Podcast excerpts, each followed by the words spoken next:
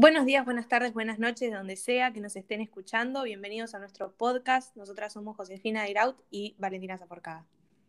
Hoy vamos a estar hablando de la novela y la película Tuya de Claudia Piñeiro. Al final del video les vamos a dejar nuestros Instagrams para que sigan viendo contenido de calidad y nada, nos vayan a seguir. Ahora sí, comencemos.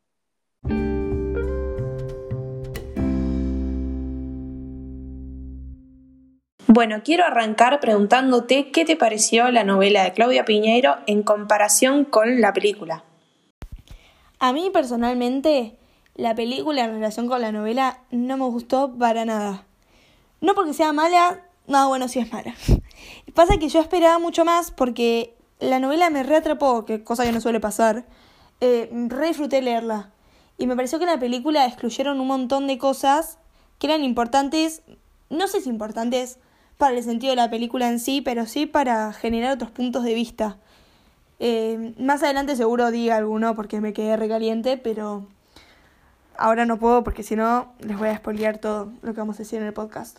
¿Vos, José, no pensaste lo mismo? Como que, no sé, a mí no me cerró mucho la película.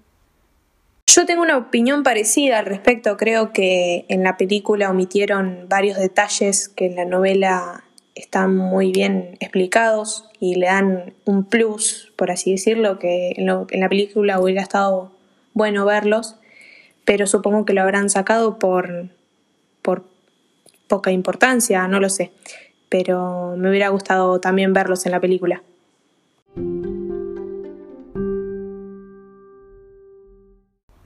Bueno, ahora sí vamos a empezar con la síntesis de la novela. Ya de por sí, desde un principio, en el capítulo 1, ¿eh?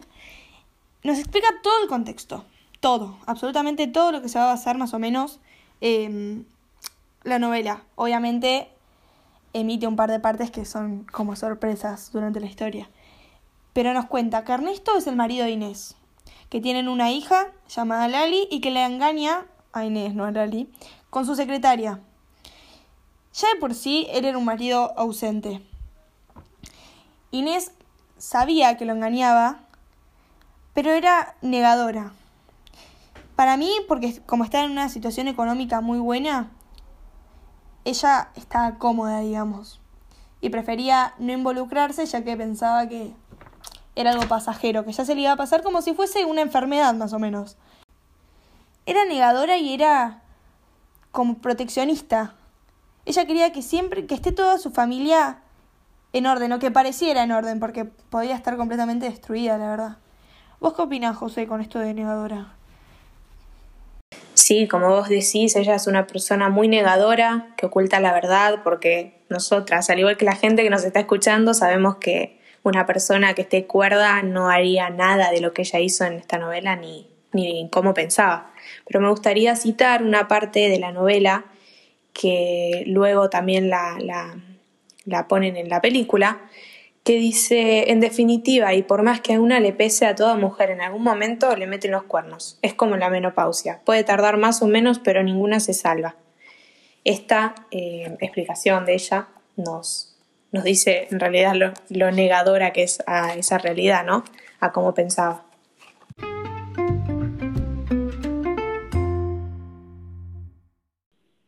Para continuar con la historia, luego del primer capítulo, ya como adelantó mi compañera Valentina, esto, su esposo, ¿por qué eh, en de su esposo, cartas de esta mujer.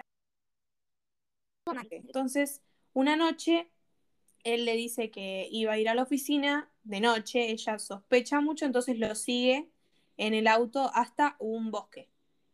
¿Qué, qué pasa? En este bosque, ve que Ernesto se encuentra hablando como enojado, tanto él como la persona, con su secretaria, eh, Alicia. Resulta que él trata de escapar de la situación y empujándola para que lo suelte, porque él se quería ir, ella cae de, de nuca, digamos, y fallece en el acto. Ella ve todo esto, Inés, pero decide irse, esperar a ver qué hace Ernesto y volver para su casa. Sin embargo, nunca con la intención de denunciarlo, sino más bien protegerlo y esperar que no haga una locura, que en ese caso sería decirlo a la policía. Los siguientes días, ella eh, va al departamento de Alicia, obviamente con esta intención de em, empezar a ocultar las cosas y hacer como para que Ernesto no cometa ningún error. Y Ernesto eh, empieza a sospechar, entonces hablan entre los dos y eh, forman una coartada. Pero ella fue al departamento, que fue al departamento de Alicia y encontró tres cosas. Una, unos pasajes a Río de Janeiro y unas fotos desnudo de Ernesto. Entonces estas tres cosas se las eh, guarda en la cartera y las guarda en su escondite de la cochera en su propia casa. Luego de este accidente, pasan cinco o seis meses en los que todo está muy tranquilo, Inés y Ernesto se llevan muy bien, hasta una noche en la que Ernesto le cuenta que se tenía que ir de, viaje por negocios a Río de Janeiro, a Brasil.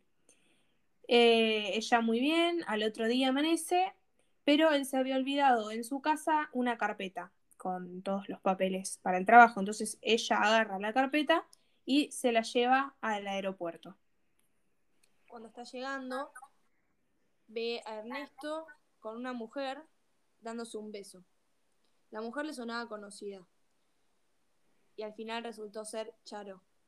Le sonaba conocida porque ella ya la había visto cuando fue al edificio de Alicia, a la salida se la encontró ella subiendo. Claramente se escondió. Eh, y también se había cruzado en la oficina de Ernesto al día siguiente de ella desaparecer. Eh, Pero nunca había sospechado nada, ¿no? De su claro, Claro, al revés. Eh, intentaba escapar de ella por miedo a que descubrieran lo que había sucedido con su tía. Mientras que Ernesto estaba en Brasil, Inés llama a la policía de forma anónima y declara que sabe dónde se encuentra el cuerpo de Alicia, que ya está desaparecido hace unos cuantos meses. Cuando vuelve Ernesto, ella le cuenta que habían encontrado el cuerpo y resulta ser que ese cuerpo estaba embarazado. O sea que probablemente lo que nosotras, lo que nos da a entender es que la noche que se habían peleado, eh, en el parque, que termina muriendo ella, ella le esté contando que había quedado embarazada de él y que no se quiere hacer cargo. Eso es la, evolución que nos da a entender Onojo. Claro, y a todo esto hay que aclarar que su hija, la hija de Ernesto y, y de Inés, estaba embarazada, Lali, desde el principio, pero nunca le contó nada a nadie, la única que sabía era su mejor amiga y la madre del chico, el cual la había dejado embarazada, que no quería saber absolutamente nada, entonces llevó su embarazo completamente sola hasta, hasta el último día. ¿Por qué? Porque por más de que el con el papá tenía una linda relación, se llevaban bastante bien, a la mamá no la podía ni ver. Se llevaban muy, muy mal. Bueno, para ir cerrando con la historia, les vamos contando el final. Eh, cuando vuelve Ernesto del viaje, ella se hace la desentendida, le cuenta que habían encontrado el cuerpo, entonces empiezan a em, mm, crear, a pensar en una coartada, y ella lo mejor que se le ocurre es eh, culpar a Charo, ¿no? Porque em, podría haber sido por un asesinato por amor, porque las dos eran las amantes de Ernesto, eh, y mm, el día en el que va Ernesto a declarar a la policía todo este, toda esta coartada que habían hecho para culpar a Charo, eh, ella lo sigue a él porque había mucho tiempo que había pasado ya en, la comisaría y encuentra con él al mozo, que es el que había visto a, Inés salir del departamento de Alicia, para culparla a ella misma del asesinato. Acá podemos ver, ¿no? Que, muy enamorado se lo ve a Ernesto de Charo para culpar a su propia mujer. Así que cuando em, ella ve esta situación, va de compras y se disfraza completamente y agarra el arma que había dejado en la casa con las huellas de Ernesto. Y bueno, ¿querés contar vos el final? Sí. se mm, cambia varias cosas de ella para pasar desapercibida, ya que suponía que le iban a ir a buscar. Se compra una peluca, ropa nueva y alquila un auto. Empieza, eh, no, creo que pasa a buscar, pasa a buscar, a ver a Ernesto por la oficina, si no me acuerdo mal. Lo ve salir del auto, salir en el auto, perdón, y lo empieza a seguir a distancia para que él no la vea. Ve que se sube Charo a su auto y que van a un hotel alojamiento. Espera a que ellos se vayan, o sea, espera fuera del hotel. Ellos hacen sus cosas y cuando se están por ir, ella va al estacionamiento con el arma y se esconde atrás del auto.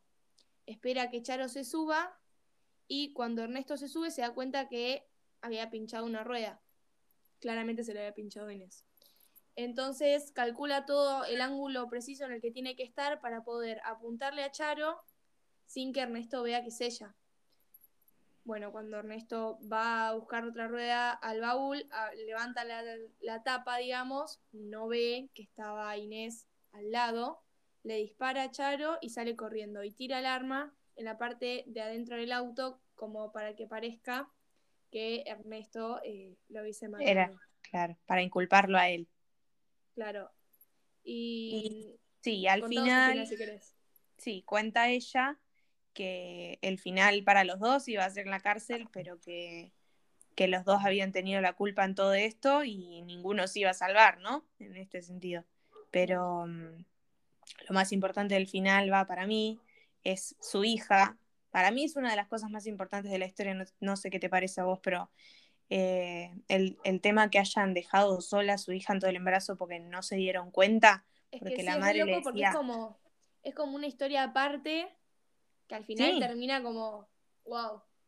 Sí, no, la madre le decía, estás gorda, deja de comer, y, en todo ese tiempo ella estaba embarazada, poniéndose una faja para ocultarlo, ¿viste? Como muestra la película. Sí. Y, la verdad que es muy, muy importante todo eso porque en ese proceso que justamente ninguna adolescente va tendría que pasar y que tu mamá teniendo tan mala relación no se dé cuenta, ¿viste? Y bueno.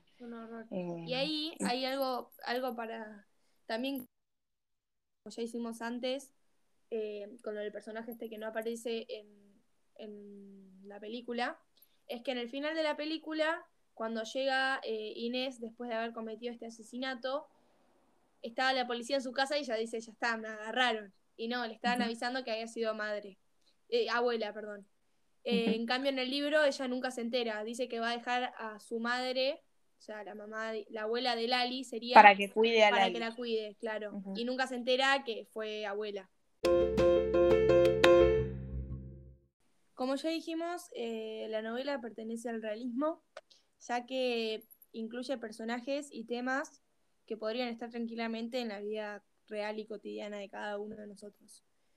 Por otra parte, vamos a hablar también de los distintos narradores que tienen. Uy, justo pasó un auto, perdonen. Em, bueno, como decía, tiene distintos eh, narradores dependiendo más que nada de lo que cuentan en, la novela. Cuando habla Inés, que cuenta todo desde su perspectiva, eh, es ella hablando en primera persona, protagonista.